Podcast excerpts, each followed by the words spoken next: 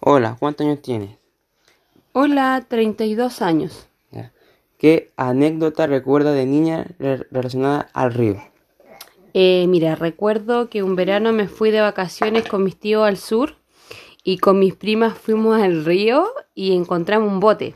Y eh, tratamos de sacarnos, nos metimos al bote y, y el bote obviamente está, era un bote viejo, pues estaba, tenía un tremendo hoyo y nos subimos y por más que tratamos de sacar el agua con las manos para poder andar en el bote, se hundió igual.